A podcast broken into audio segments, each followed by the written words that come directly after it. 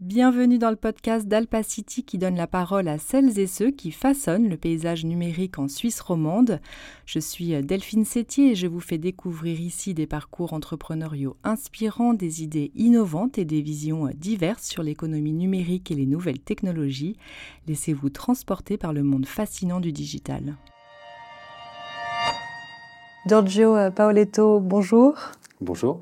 Merci infiniment euh, d'être euh, là et de partager toute ton expérience sur euh, la chaîne YouTube d'Alpacity. Alors, on va parler aujourd'hui d'innovation, de prospective, d'intelligence artificielle et même de future thinking. Tu nous diras en quoi ça consiste. Et avant tout, est-ce que tu pourrais te présenter succinctement? Merci, merci beaucoup de l'invitation, c'est un vrai plaisir. Donc, euh, Giorgio Poletto, euh, moi je travaille à SIG, au Service industriel de Genève. Je suis directeur stratégie innovation. Donc, euh, j'ai trois grands domaines dans lesquels je, fonctionne. C'est celui de la prospective, c'est-à-dire imaginer les futurs possibles. Le deuxième, c'est la stratégie, hein. c'est comment amener de la valeur et comment trouver son chemin. Et puis la troisième, c'est l'innovation, c'est-à-dire euh, finalement euh, remplir les cases blanches et puis euh, stimuler cette culture qui nous, qui nous permet d'avancer. Comment tu en es arrivé à traiter tous ces sujets qui sont si passionnants? Ouais, c'est une longue histoire. en fait, moi, je, ma formation, elle est, elle est plutôt scientifique dans le sens où j'ai fait des études en économie et économétrie économie, économétrie. Donc, c'est vraiment l'étude du modèle macroéconomique, microéconomique, comment les sciences humaines hein, aussi, comment les, gens se comportent. Et puis, euh, j'ai été toujours attiré par euh, la partie euh, plus scientifique, plus dure. Et donc, à partir de là, j'ai fait des études en, en, faisant un doctorat en statistique et économétrie, donc vraiment la mesure de l'économie. Et puis, ça m'a amené à faire de la recherche. Je suis parti aux États-Unis pendant plusieurs années. J'ai fait euh, des, recherches euh, postdoctorales après, après ma thèse hein, à, Stanford, à Yale. Et puis je suis revenu ensuite ici. J'ai désappris ce que j'avais appris en travaillant plutôt dans le conseil stratégique euh, pour tout ce qui était technologie de l'information dans le secteur public. Et puis, je me suis retrouvé aussi à faire du conseil pour des entreprises parapubliques hein, comme SIG. Et maintenant, je travaille à SIG pleinement pour, pour justement stimuler cette pensée stratégique qu'on doit avoir sur le futur. On parle beaucoup d'innovation, euh, notamment en Suisse. Je crois qu'on est euh, très bien positionné. Euh, quelle est un petit peu la, définition de ce mot qui est, souvent utilisé pour beaucoup de choses? Et est-ce que tu arriverais à nous faire un peu un état des lieux en Suisse de, cette innovation? Mm-hmm. Alors c'est vrai que la Suisse est le pays qui se trouve toujours, euh, enfin, très souvent en tête des, statistiques ou des, rankings hein, de, de, l'innovation, que ce soit l'OCDE, que ce soit le WEF, que ce soit d'autres institutions. Euh, il faut faire attention, on avait écrit un papier aussi avec Xavier Comtesse hein, sur ce sujet. Euh, parfois, il y a des biais euh, qui sont là-dedans. Alors, il ne faut pas trop s'endormir sur ces lauriers, il y, a, plusieurs biais. Il y en a quelques-uns. Le premier, c'est celui de la taille du pays. Hein. On est quand même un pays qui a que 8 millions d'habitants, donc quand on rapporte par la population euh, et qu'on compte le nombre de brevets, par exemple, bah, c'est clair qu'un pays comme la Suisse, qui a peu d'habitants, va se retrouver propulsé souvent en haut des statistiques. Le deuxième, c'est qu'on a aussi des grandes euh, industries qui sont internationales, mais qui ont leur siège en Suisse. Et donc, euh, par exemple, si Novartis, qui, représente 30% des brevets en Suisse, eh bien, s'il y a une recherche qui est faite à Boston, à Novartis, eh ben, elle est aussi comptabilisée, bien sûr, au siège ici en Suisse. Et puis, troisièmement, bah, c'est l'effet du, franc fort. Hein. On a, si on compare les dépenses en recherche et développement, innovation, bah, souvent aussi euh, le, fait qu'on a une parité de pouvoir d'achat qui est très élevée nous fait ressortir comme étant un, un pays qui, investit beaucoup. Et en fait, euh, quand on regarde vraiment, bah, il y a d'autres pays probablement qui font, qui font bien mieux. Est-ce que tu penses qu'on a l'innovation en nous Ah, la Suisse, euh, bah, je dirais que c'est plutôt une culture de, labeur. Ce qu'il faut voir, c'est l'innovation. On a toujours l'impression que c'est symbolisé par une, par une ampoule qui s'allume. Et en fait, c'est un long chemin. Avant que, avant que ça soit euh, comme ça une idée géniale qui marche, il faut qu'elle amène de la valeur et il faut qu'elle soit diffusée dans, dans, la société. Hein. C'est avant tout une révolution euh, de société, une innovation, et c'est moins une innovation technologique qu'on pense. Donc, euh, ce qu'il y a, c'est d'une observation, quelque chose, on y reviendra peut-être, hein, euh, de, l'observation de que quelque chose pourrait se passer à, cette fois-ci, euh, une idée qui nous dit que ben voilà, on pourrait le faire de cette manière, à vraiment un objet qui va ensuite se diffuser, hein, une entité, quelque chose qui, qui, fonctionne, il y a parfois 10 ans ou 15 ans. Et donc, il, faut, il faut compter avec ce temps-là. Ouais. Ça me fait penser comment on fait la différence entre évolution et innovation? Hmm. Alors c'est une bonne question parce qu'il y a souvent un mythe, c'est que de l'innovation, ça doit être de l'innovation uniquement de rupture. Hein. C'est ce qu'on appelle euh, hmm. voilà, l'innovation de type le plus élevé. Hein. On pense tous euh, à euh, l'intelligence artificielle, l'iPhone, le web, enfin, ce genre de choses-là. En fait, il y a toute une gradation.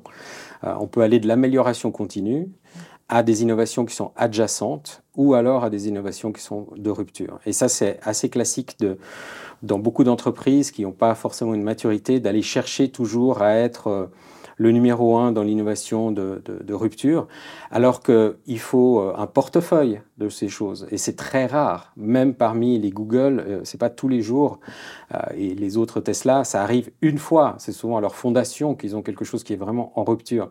Mais après, il y a toute une continuation à faire pour trouver de nouveaux marchés, de nouveaux clients, de nouveaux produits, pour s'adapter et pour continuer à améliorer. Tu aurais un exemple d'innovation de rupture? Bon, on a pris euh, de manière classique. Hein, on, peut, on peut trouver par exemple euh, l'iPhone, hein, c'est clair, c'est celui qui est souvent cité. On peut citer aussi ChatGPT plus récemment. Mhm. Hein. c'est vrai que là, on, sent qu'on est aussi dans un changement, une rupture. Pourquoi? Pas seulement parce que l'intelligence euh, générative, artificielle générative existait déjà avant. Et ce qui est nouveau, c'est justement l'adoption sociale. Mm.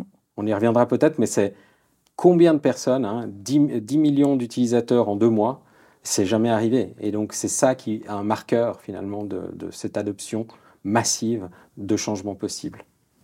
Alors il y a l'innovation et aussi la prospective. Mhm.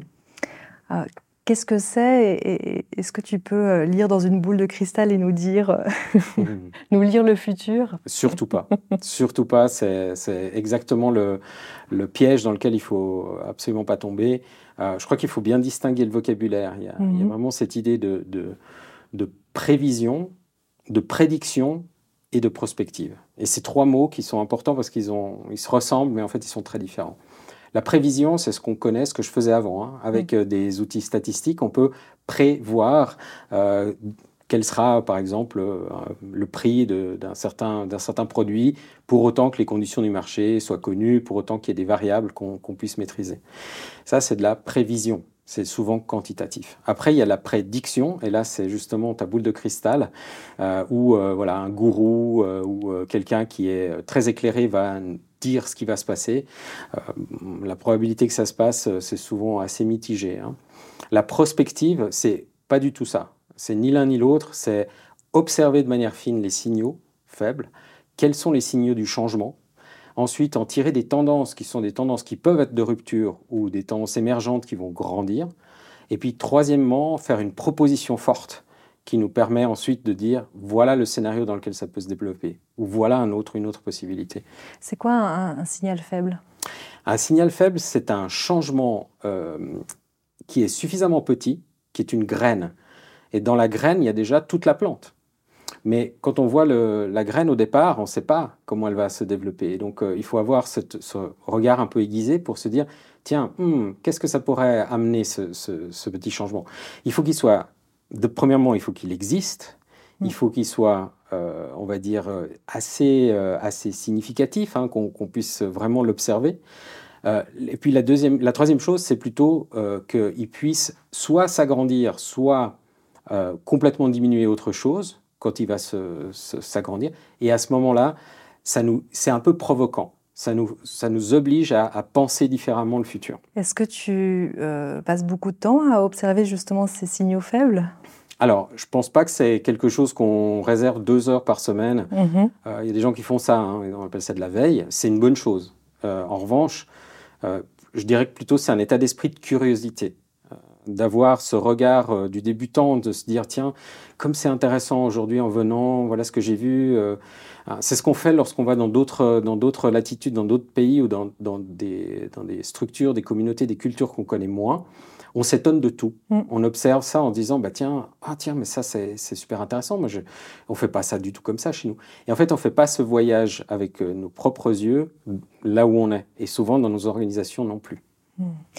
Est-ce qu'il y a une actualité, un, signal que tu as vu récemment qui t'a marqué? Mm.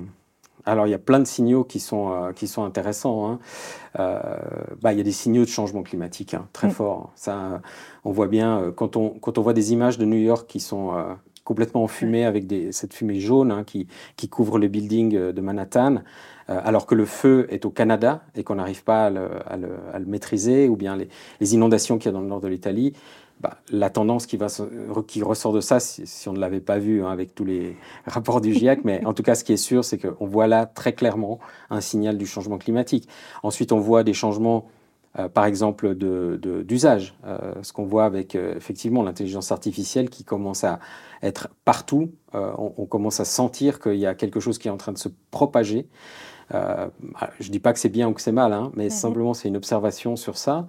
On peut s'apercevoir aussi que, par exemple, le questionnement sur les entreprises, hein, le fait qu'on essaie de maximiser le profit ou maximiser le, le, la, les, revenus pour les actionnaires. Hein. Ça, devient des questions qui sont aujourd'hui de plus en plus débattues alors, euh, et qui sont poussées par ces mouvements sociétaux. Comment est-ce que les générations nouvelles, par exemple, euh, perçoivent ça? Comment est-ce que la société est en train de se modifier aussi? Et tous ces signaux et toutes ces tendances sont vraiment articulés les unes avec les autres. Hein. Et les trois principales, pour moi, c'est vraiment euh, les changements au niveau du, du, climat et donc de l'environnement, les changements au niveau de la société et de l'économie qu'on vient de citer, et puis les changements technologiques. Je m'arrête sur les changements technologiques. Euh, tu as parlé de l'intelligence artificielle euh, générative. Mhm. Selon toi, euh, c'est vraiment, c'est pas une tendance technologique. Ça va vraiment changer les choses. Alors, c'est déjà là depuis longtemps. Hein, mhm. on, date, on parle de, des années 50 hein, avec euh, euh, des, les, conférences, les premières conférences, Marvin Minsky, euh, les, conférences qui avaient lieu au Dartmouth College.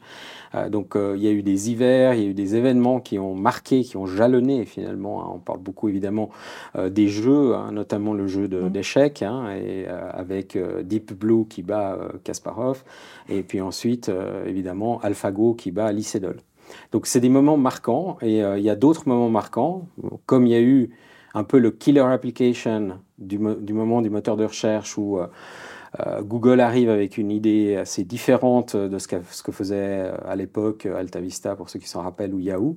Il, commence à indexer tout le, toute, la, connaissance du monde. Hein. Mm. Et, là, maintenant, on, on, rentre aussi dans un angle qui est différent parce qu'il touche la société, c'est le langage génératif. Et donc, Évidemment, c'est un, confetti par rapport à ce qu'on appelle le domaine de, scientifique de ce qu'est euh, l'intelligence artificielle, mais c'est une, application de rupture quelque part, puisqu'elle intéresse au premier abord les gens et les gens l'adoptent.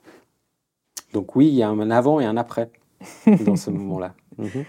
Euh, quels, les, quels, sont les impacts, je dirais, à long terme de, cette intelligence artificielle générative mm. euh, dans les entreprises? Alors, c'est très difficile d'avoir euh, vraiment une lecture claire. Hein. Pas oublier que c'est quand même quelque chose qui est apparu qu'il euh, il y a quelques mois. Oui, mais ça va vite. Mais ça va très vite. Et donc, effectivement, euh, pour prendre l'exemple de SIG, on a déjà travaillé depuis plusieurs années sur le futur des métiers. Donc, s'intéresser au fait qu'il va y avoir pas seulement l'IA, hein, mais aussi la technologie et aussi d'autres choses, par exemple le changement climatique, qui font que nos métiers vont, vont être bousculés, ils vont changer. Euh, on avait peut-être euh, un certain type de profil à un moment donné, eh bien maintenant on ne peut plus réengager les mêmes personnes. D'une part parce qu'elles partent à la retraite, et puis d'autre part parce que ben, nous, on n'aura pas besoin forcément des mêmes profils. Donc oui, par exemple avec l'IA, on a eu même des ateliers, hein. on a monté un workshop interne pour, euh, pour, on va dire, acculturer, s'habituer, tester non pas dans le but de, le déployer de manière massive, mais dans le but de comprendre ce qui va nous arriver. Je pense que c'est ça qui est le plus important. C'est d'expérimenter, mm. c'est de laisser cette porte ouverte, tout en sachant qu'il faut protéger les données, qu'on ne va pas faire ça avec des données euh, sensibles, euh, etc. Mais il faut quand même euh, pouvoir apprivoiser cet outil qui peut faire peur au départ, mais qui derrière, en fait, est un outil de productivité. Le grand changement, c'est que pour moi, hein, le, 80% mhm. des, gens qui euh, ne savaient pas faire quelque chose euh, du style écrire, euh, faire un rapport, etc., 80% bah, des gens qui étaient mauvais là-dedans, ils sont ramenés dans les 10% les meilleurs. On le voit avec le passage d'examen standardisé. Hein. Euh, on peut se retrouver facilement basculé du, plus mauvais vers le meilleur.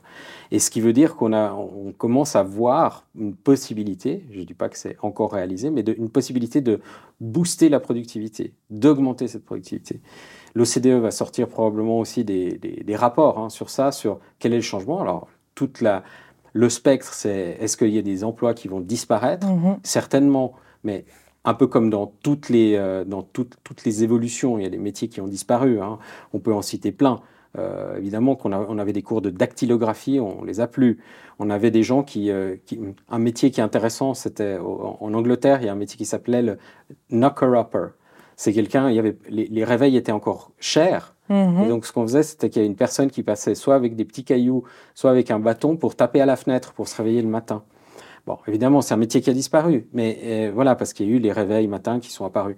Euh, on a des métiers qui vont disparaître. En revanche, je crois beaucoup plus à une augmentation. Mhm. Donc, euh, à un mélange, on va dire, d'un nouvel outil qu'on n'a pas encore apprivoisé, mais qui peut nous, un peu nous, nous faire peur parce qu'il touche à quelque chose d'assez fondamental chez l'humain, c'est le langage. Mhm, absolument.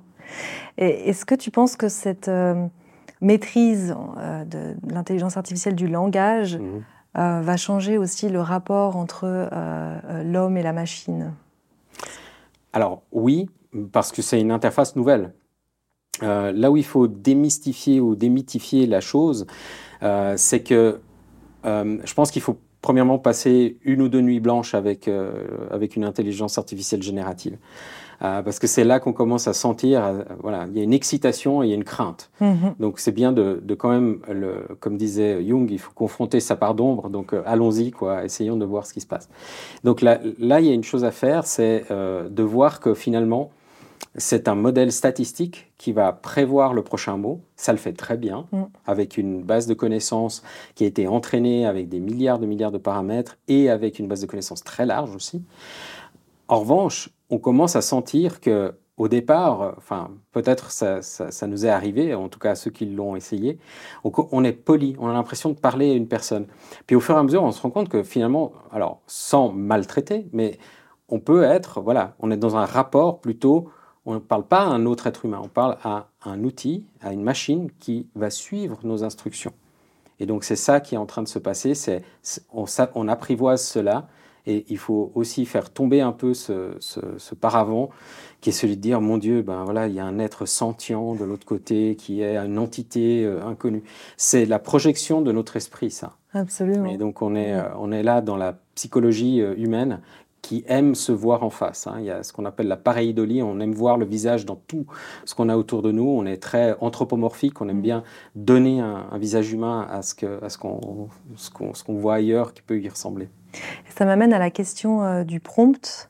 Mhm. Euh, ce nouveau terme qui est euh, existant, hein, mais qui a réapparu avant on utilisait requête pour Google, aujourd'hui prompt pour ChatGPT. Il y a des manières de parler à la machine. Je, crois que tu as fait un petit peu de recherche là-dessus. Oui, oui, c'est juste. c'est d'ailleurs, je pense, un des sujets. Alors, c'est vrai, si on remonte encore plus loin que ce que tu as cité, c'est si on remonte vraiment assez loin. Hein, ben, euh, c'est, le prompt, c'était dans les années 70. Euh, c'était euh, pour ceux qui utilisaient le DOS, c'était C2 backslash plus grand que mm. avec le petit, petit curseur qui clignotait. Ceux qui utilisaient Unix, il y avait le dollar avec aussi le, curseur qui clignotait. Et là, on donnait un prompt. Là aussi, hein, c'était ça. C'était on donnait l'instruction à, la machine, on conversait avec cette interface.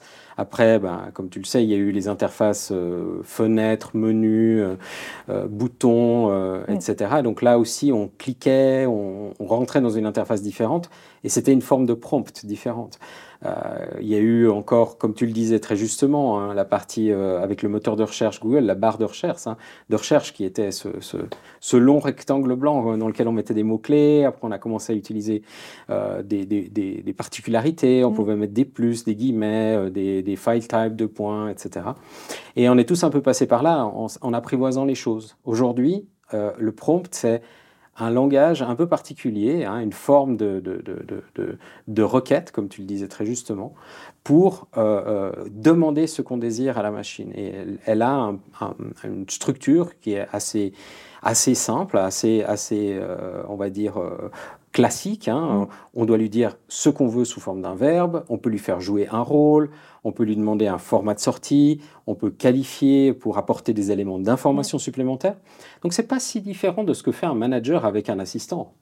Euh, et donc c'est ça qui est assez intéressant, c'est qu'on retrouve des choses où il faut clarifier son intention et puis travailler dans l'itération. On est dans une conversation. Donc euh, la première fois il y a quelque chose qui sort, c'est pas tout à fait ce qu'on veut, donc on peut modifier ce qu'on veut. Euh, pour rester dans la même conversation et puis demander une qualification différente. Euh, comment ils ont réagi les, Tu m'as dit que tu avais fait un workshop euh, justement sur cette mhm. IA générative. Les participants, ils avaient déjà testé, ils avaient passé deux nuits blanches sur ChatGPT ou en fait c'est quelque chose qui mhm. où ils sont même pas allés voir parce que c'est soit pas intéressant pour eux, soit euh, la peur aussi peut-être. Non, non, je pense que là, alors euh, bon, en plus, au début, on prend toujours les gens les plus, euh, les plus, les pionniers, un peu les pionnières. Donc c'était tous des gens souvent assez intéressés. Hein. il y a eu quelques réactions quand même un peu d'effroi, c'est vrai. Il y a quelques personnes qui ont, j'ai senti, il y avait un, quand même une, une, certaine paralysie de dire mon Dieu, mais qu'est-ce que c'est que ce truc? Alors premièrement, cet effet de halo qu'il y a en se disant mais mais est-ce que c'est vivant ce truc euh, ça, me parle euh, vraiment comme un être humain? Et puis les phrases sont vraiment super bien faites, euh, c'est parfait. Puis le, deuxième effet, un peu de, de, la courbe de, Kubler-Ross, hein, un peu la courbe de deuil, c'est de voilà, on est un peu sidéré. Et donc, on peut se dire, mais zut, qu'est-ce que ça va faire pour, mon, pour moi, pour mon métier et puis, euh, ça, se dépasse assez vite quand on fait, euh, moi je le fais pas sous forme de formation euh, descendante, on le fait sous forme mhm. d'atelier, on essaie des choses, on teste, on, s'amuse aussi. Et donc là, ça, démystifie justement ça. Hein. Et on se dit, bah, tiens, comment est-ce que je pourrais l'utiliser pour que ce soit productif? Et je pense que ça, c'est un point aussi très important, de voir quelles sont les limites. C'est-à-dire que en tant qu'être humain, lorsqu'on a un outil, on sait que c'est un outil puissant, et donc notre intention va être importante. Qu'est-ce qu'on va faire? Est-ce qu'on va rechercher le bien avec ça? Est-ce qu'on va essayer d'influencer, de, faire quelque chose qui va nous améliorer? Je pense que ça, ça, peut sembler un peu euh, utopique, mais je pense que c'est important d'aligner ça tout de suite chez les gens en disant attention, on vous donne quelque chose d'assez intéressant, d'assez puissant. Euh, imaginez-vous que vous avez quelque chose quand même entre les mains qui peut être, euh, qui peut être, qui n'a pas, qui, a des limites premièrement, connaissez-les. Et puis, deuxièmement, mm. aussi, faites attention parce que c'est des choses puissantes. Donc, vous pouvez aller euh, aussi euh, heurter, faire des choses qui ne sont pas forcément très positives. Et votre intention est importante. Ne pas sous-estimer, mais ne pas surestimer. Exactement. Et est-ce qu'ils avaient également conscience de, de la manière dont fonctionne ChatGPT, euh, du, aussi du contexte d'OpenAI, de Microsoft, des GAFAM, mm. et, et ce rapport avec les données aussi, ouais. Pardon. Pardon, c'est moi, oui. Oui, oui, c'est tout à fait juste. Il faut le, il faut le rappeler. Euh, donc, ça fait partie du workshop. Hein. Euh, c'est pas seulement euh, apprenez à utiliser, faites des prompts et devenez bon là-dedans. C'est qu'est-ce que c'est? On ouvre la boîte de manière à aussi voir ce qu'il y a derrière ce voile ne pas rester dans ses impressions. Euh, c'est un algorithme, c'est une machine, il faut voir comment ça a été entraîné. Il faut voir aussi quels sont les coûts, effectivement, hein, parce qu'il y a des coûts en termes d'écologie, euh, mm. d'entraînement de la machine et aussi d'utilisation. Il y a aussi le problème qu'on citait au départ sur euh, la, propriété des données. Qu'est-ce qui va partir et comment ça va être utilisé. Et donc, attention aux limites aujourd'hui de, de, ce qu'on fait avec ça. Et puis, comme, on le disait, comme tu le disais très très, très justement, c'est aussi euh, attention, c'est pas euh, c'est pas c'est pas une entreprise neutre. Euh, c'est OpenAI. Derrière, il y a 10 milliards qui ont été posés par Microsoft. Google arrive avec Bard. Il y en a d'autres.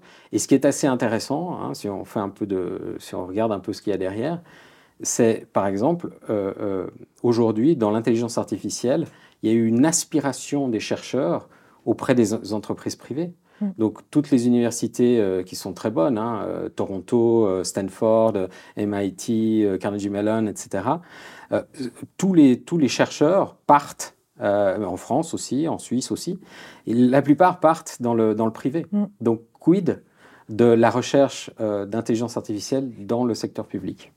On avait cherché un, modèle de traitement du langage euh, style GPT et on s'était tourné vers Stanford euh, qui avait développé euh, également son, modèle. Lama.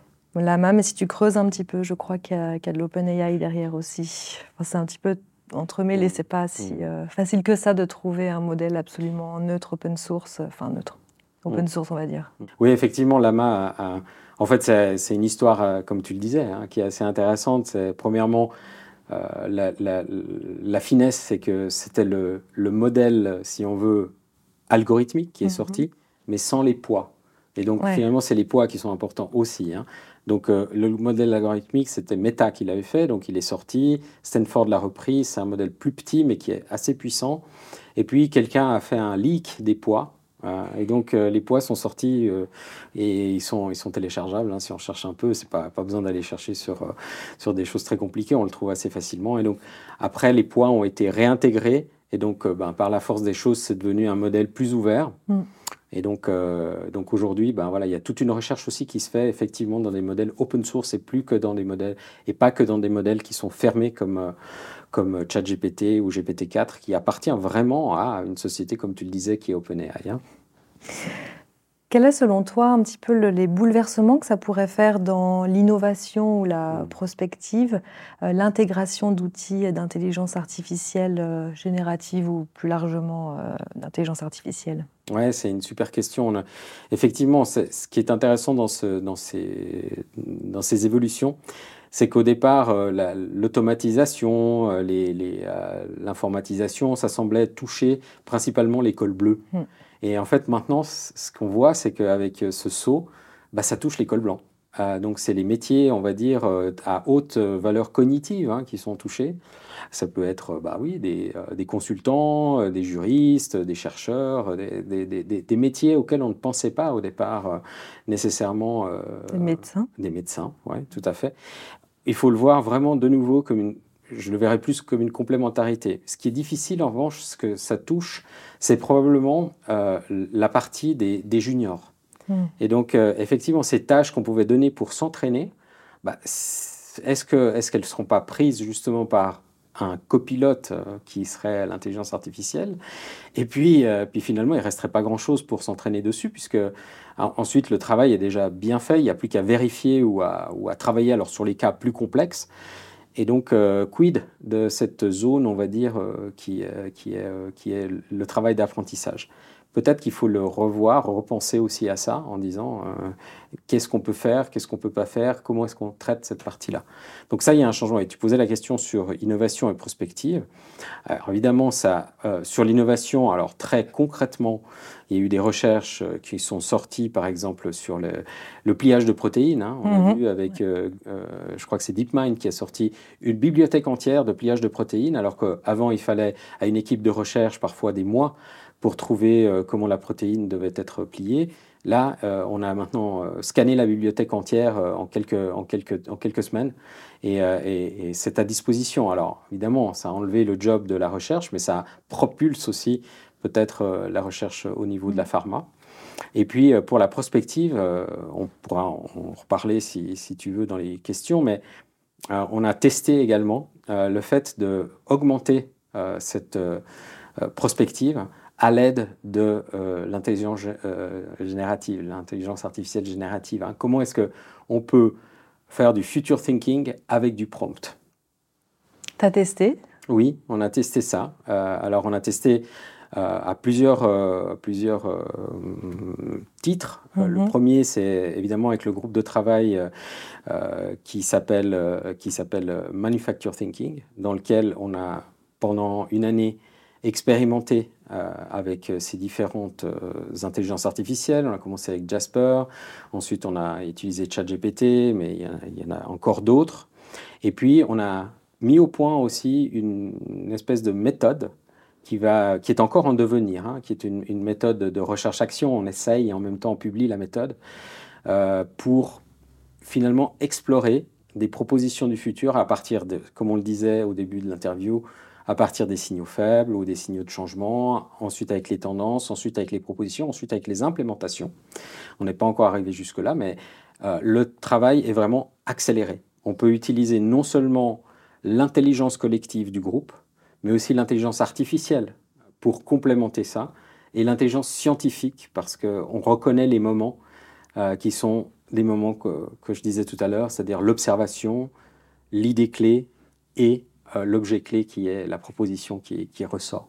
Donc on a documenté tout ça. Mhm. Euh, c'est un peu un teaser parce qu'il n'est pas encore sorti, mais euh, le bouquin qui s'appelle euh, Prompt Future euh, va sortir euh, d'ici le mois de novembre. On est encore en train de, de, de finaliser en fait le, le texte et les copies. Ouais. Est-ce que ça, c'est la méthode euh, également que, qu'on peut appeler future thinking? Oui, on a, on a effectivement, Future Thinking était plutôt raccroché à, on va dire, une méthode classique. C'était la terminologie anglo-saxonne, si on veut, de, de- de prospective, qui est un mot français. Euh, et nous, on a ajouté le mot prompt devant. hein. Donc, cette Mm. idée de prompt future thinking, c'est à la fois un jeu de mots sur euh, le futur prompt, c'est-à-dire euh, rapide, euh, ou- et puis aussi avec le prompt dont on a parlé tout à l'heure, qui est vraiment cette partie intelligence artificielle. Puis le deuxième volet de ça, c'est qu'on vient de l'essayer aussi euh, à SIG pour augmenter aussi nos ateliers sur le futur des métiers dont je parlais tout à l'heure. On a fait aussi la même chose, des ateliers avec les personnes. Et puis maintenant, on compare ça également à ce que euh, on peut faire avec l'intelligence artificielle générative pour compléter. hein. Le but, c'est pas de remplacer les choses ni le travail qui a été fait, mais puisqu'on a un outil, Mhm. euh, pourquoi pas l'utiliser et voyons ce que ça donne. Quel serait pour toi le copilote euh, idéal dans ton quotidien Ah, mais c'est euh, c'est mes collègues. euh, de, de loin. non, non, je pense que je, je pense que voilà, on parle beaucoup de technologie, mais mais autant on va parler de technologie, autant on va on va aussi devoir approfondir nos relations humaines.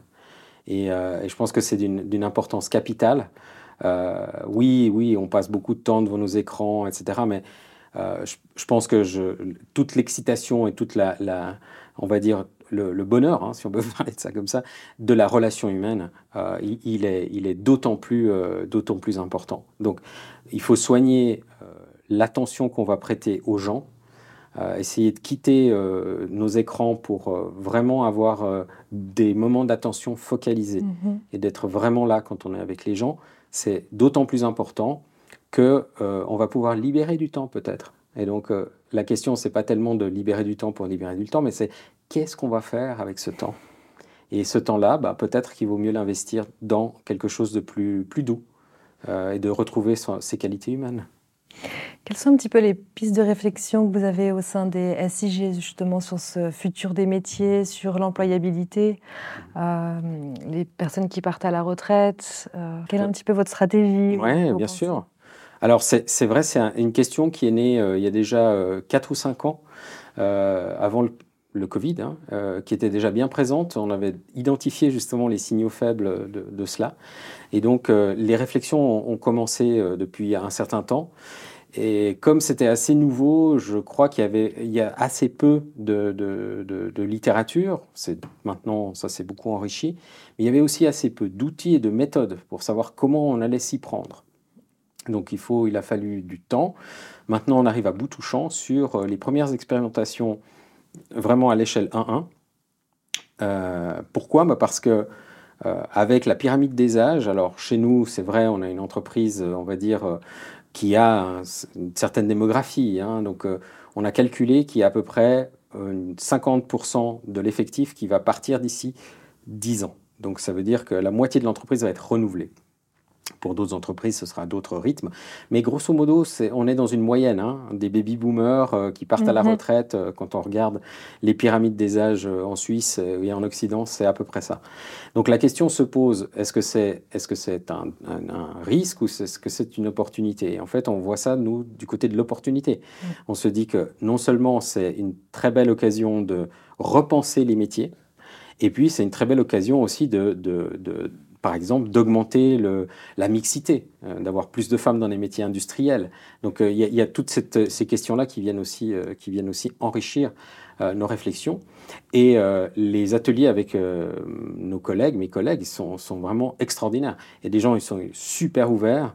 Et on a fait vraiment des ateliers avec les électriciens, avec les, avec les, gens du juridique. Et il y a vraiment une réflexion en se disant, oui, alors effectivement, ça pourrait tout s'automatiser, mais euh, c'est en fait c'est super parce que là, on va avoir euh, des stagiaires qui sont plus nouveaux, qui connaissent le numérique, qui euh, ont d'autres compétences, et puis ça leur ouvre. enfin, ils ont tous été très très participatifs à se dire, bah tiens, est-ce qu'on n'aurait pas là une opportunité pour voir différemment ce que va être le métier de demain?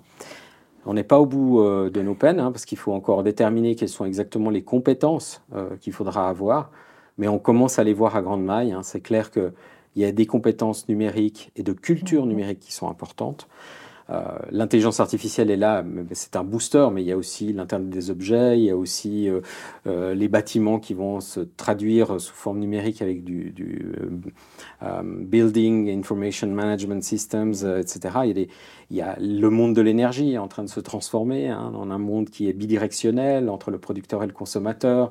Il y a des enjeux de diminution de, consommation. Donc tous ces éléments-là sont hyper importants. Euh, et donc, il faut les, mettre ensemble pour qu'on puisse se dire bah, qu'est-ce qui sera le mieux, quel sera le bon poste pour la bonne personne, au bon endroit, au bon moment, pour pouvoir euh, amener la valeur qu'il nous faut. Et euh, évidemment que c'est des questions qui touchent tous les métiers. Alors nous, ça nous touche particulièrement, je dirais, mais on prend soin. Voilà, je pense que les entreprises doivent prendre soin aussi de, leur, de leurs employés. On parle beaucoup de care en ce moment.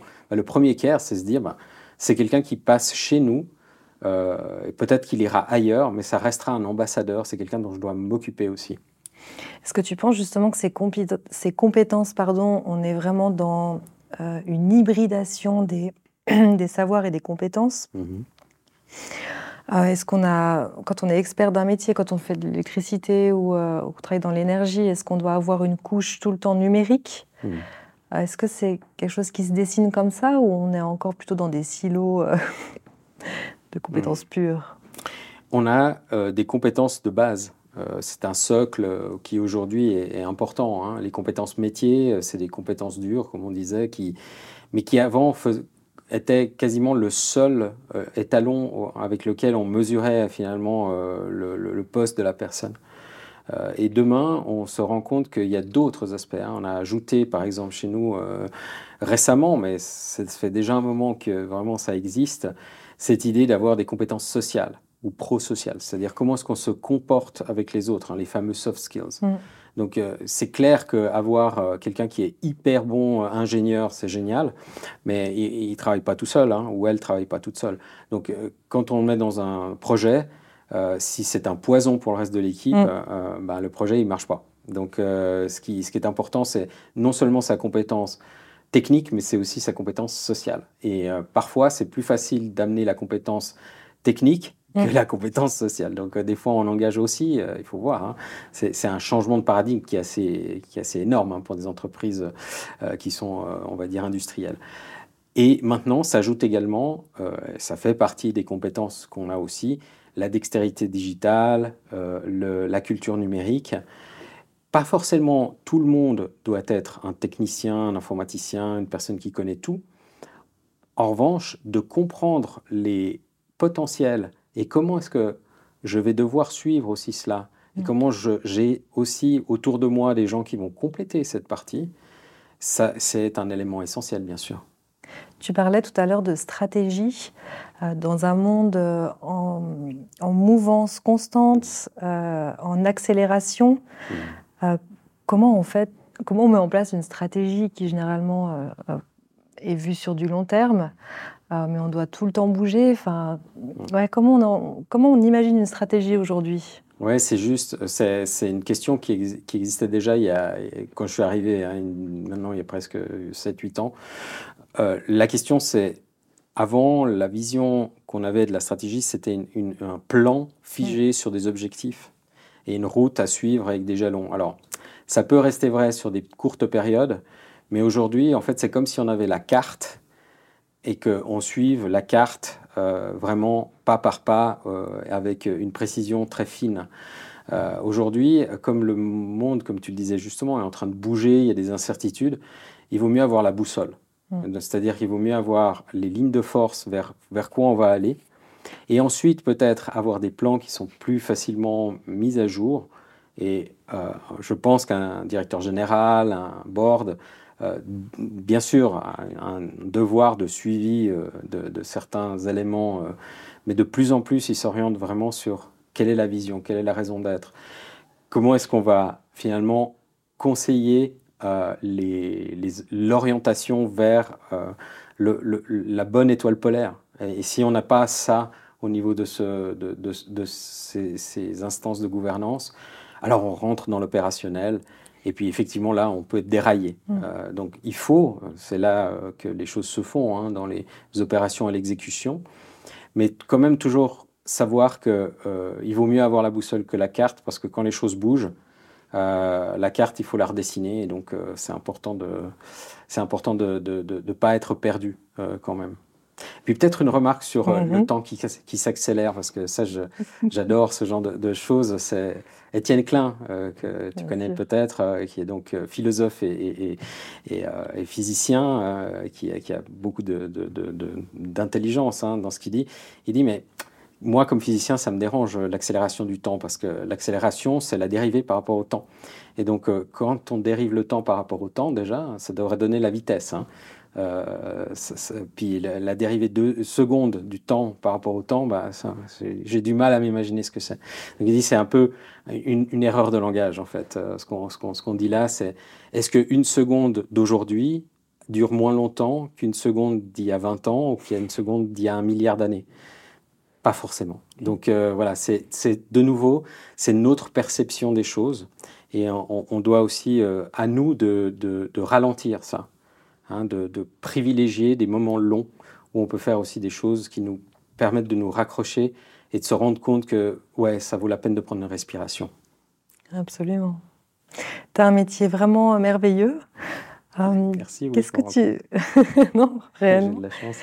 Est-ce que tu aurais un, conseil à donner aux jeunes générations qui auraient envie de se lancer dans la prospective, dans, toutes ces questions de signaux faibles, dans ces méthodologies de future thinking, design thinking, ou essayer d'un peu comprendre là où on va? Oui, c'est une, une très bonne euh, question. C'est quelque chose qui me touche parce que aujourd'hui, il y a quelques formations euh, qui existent hein, euh, dans les hautes écoles. Où, c'est assez peu pris par les universités parce que c'est souvent considéré un peu comme quelque chose d'un peu trop flou. Mhm. Donc c'est effectivement ça, ça c'est enseigné, ça a été enseigné notamment dans, dans, dans, des, dans, des, dans des hautes écoles. Je sais que ça se fait dans, dans pas mal d'universités, aussi aux États-Unis. C'est plus, on va dire, français anglo-saxon, et puis ça intéresse souvent les gens un peu plus tard dans leur carrière. Mais mhm. euh, je dirais que c'est quand même aussi une, une, espèce de compétence à avoir euh, pour un manager, pour quelqu'un qui veut aussi euh, être quelque part un peu plus dans, le, dans, dans, la vision, dans le recul. ce sont des, des éléments importants. il y a donc aussi cette, cette littératie du futur, si on veut, hein, qui a été utilisé. C'est un des prospectivistes très connus de l'UNESCO qui a parlé de ça, de se dire finalement on, enseigne l'histoire. C'est très bien, mais est-ce qu'on pourrait enseigner le futur aussi? Parce que euh, c'est vrai que voilà, on a une, vision du temps qui est, qui est, qui est aujourd'hui en se disant bah, bah oui, non, mais le passé, c'est comme ça, ça s'est passé. Mais quand on regarde les historiens, euh, l'histoire, c'est uniquement les éléments et les artefacts qu'on raconte. Ce sont les histoires qu'on reconstruit après coup sur la base de ces artefacts. Est-ce qu'il y a des artefacts du futur? Est-ce qu'on peut imaginer déjà qu'il y a ça. Et donc ça nous ramène à, un peu à notre ami Étienne Klein qui, qui de nouveau parle de, relativité euh, euh, euh, non pas restreinte mais générale, où effectivement si, si le temps et l'espace c'est un peu la même chose, Si dans l'espace, Genève, Renan, Lausanne sont des espaces différents, mais elles existent simultanément, mhm. est-ce que le passé, le présent et le futur existent simultanément? On pourrait se poser la question. Où est allé le passé? Où est allé le passé? On peut dire que le passé n'existe pas. comment on fait la, comment on trouve un peu la, justesse ou la limite entre euh, euh, possible futur et imagination? Hmm. Ouais, c'est très intéressant. Les, les deux, euh, les deux sont, sont, très liés. J'aime bien dire, et c'est pas que moi, qu'il y a des données sur le passé, c'est ce qu'on a mesuré par le passé, mais il n'y a pas de données du futur. Mm-hmm. Donc quand on n'a pas de données, il ne reste que notre imagination. Alors, évidemment, ça fait bondir nos, euh, les financiers, les gens qui travaillent dans, dans la prévision, comme j'ai fait aussi, hein, euh, en disant oui, on peut étendre des choses, mais c'est pas vraiment pas facile. Les cônes d'incertitude s'agrandissent très rapidement. Donc, euh, ce qu'on fait en général, c'est que on peut, on va dire, prolonger un peu les tendances ou prévoir quelques sauts avec plusieurs scénarios sur les 3 à 5 peut-être 2-3 ans maximum sur certains mm. aspects, peut-être un peu plus longuement. En revanche, le reste, c'est notre imagination. Et donc, euh, euh, c'est important de relier les deux. Euh, et d'ailleurs, je crois que c'est Einstein qui disait la connaissance, et en fait, l'imagination est plus grande que la connaissance. Elle englobe le monde, mm. et c'est ça qui va nous faire bouger par, rapport, donc, par rapport au progrès qu'on voudrait avoir, à l'innovation qu'on voudrait avoir. Donc, oui, l'imagination est importante. Ce n'est pas le seul ingrédient. Il faut partir de l'imagination. Imaginer, ça veut dire représenter en image. Hein. Mhm. Imago, c'est l'image. Imaginer, c'est représenter en image. Et ensuite, la créativité, c'est se mettre ces images mentales au service d'un problème ou d'une solution qu'on voudrait avoir. Et ensuite, l'innovation, ça va être de mettre en valeur ces idées et cette imagination et cette créativité qu'on a pu canaliser. Est-ce que tu aurais des sources euh, à nous recommander, des, un livre ou des chaînes YouTube ou... Hmm. Où est-ce que tu puisses ton information? Partout. Non, je pense que les livres sont, quand même une, source intéressante, mhm. hein, parce que ça condense quand même des choses. Et, euh, Autant je suis sûr qu'on euh, peut aller sur YouTube, je, le fais très très souvent. Hein. C'est une mine d'or, hein. il y a, mm. vraiment des choses très intéressantes, dont euh, cette chaîne. Euh, et, donc, donc là, vraiment, les podcasts aussi, hein, mm. qu'elles soient de, grandes radios comme, comme celles qu'on connaît autour de nous, francophones ou anglophones, on trouve, des, on trouve vraiment des pépites. en revanche, il y a deux bouquins que, que j'ai, un que je suis en train de lire et l'autre que j'ai lu, que je recommande vivement. Euh, le, premier, enfin, le, le, bouquin que j'ai lu et que je recommande vivement, c'est Miguel Aubouy, euh, qui, euh, qui, a écrit un bouquin sur la science de l'innovation aux éditions Nullius in, Verba. Mhm. Et il faut, faut le chercher, c'est pas, on ne trouve pas ça forcément très facilement, mais commandez-le, où il explique vraiment, il y a quelque chose de, de, de on va dire, d'assez générique dans l'invention et l'innovation. Et il arrive à, identifier trois moments, trois, trois éléments clés euh, qui sont justement euh, l'observation, l'idée et l'artefact, l'objet. Euh, et, je trouve que ça, c'est extrêmement bien expliqué. On applique ça à l'art, on applique ça au management, on applique ça à l'innovation. Et c'est vraiment éclairant. Et le deuxième, c'est Frédéric Lenoir, euh, qui a écrit euh, plusieurs ouvrages qui sont extrêmement intéressants. Hein. Euh, mais le dernier, c'est Le désir, une philosophie. Et justement, il part de cette notion philosophique qu'est le désir qui meut l'homme et les, êtres humains en général. Et c'est vraiment touchant de, voilà, de relier la partie psychologique, philosophique, et puis aussi les questionnements bah voilà, de qu'est-ce que l'être humain et, mmh. qu'est-ce qui, nous, qu'est-ce qui nous différencie vraiment. Est-ce qu'il y a une personne euh, qu'on pourrait, que tu nous recommandes, qu'on pourrait inviter à ta place aujourd'hui? Ah ben, euh, on en a parlé plusieurs fois, mais je pense Étienne Klein est une personne intéressante. Hein, et il a ce côté philosophique et ce côté scientifique, mm. euh, avec beaucoup de recul. parfois, je ne suis pas d'accord avec lui, hein, mais, mais c'est vrai que voilà, c'est quelqu'un qui a une bouteille quand même assez intéressante. Hein. ce serait assez merveilleux. On lance les invitations, on verra. Merci. Et voilà, une conversation euh, inspirante qui touche à sa fin. Un grand merci à notre invité euh, pour son partage précieux et éclairant, et à vous, chères auditrices et auditeurs, de nous avoir euh, accompagnés. Si vous avez apprécié cet épisode, n'oubliez pas de vous abonner pour ne rien manquer de nos futures rencontres, et je vous retrouve très prochainement pour d'autres aventures. D'ici là, continuez à explorer, apprendre et innover.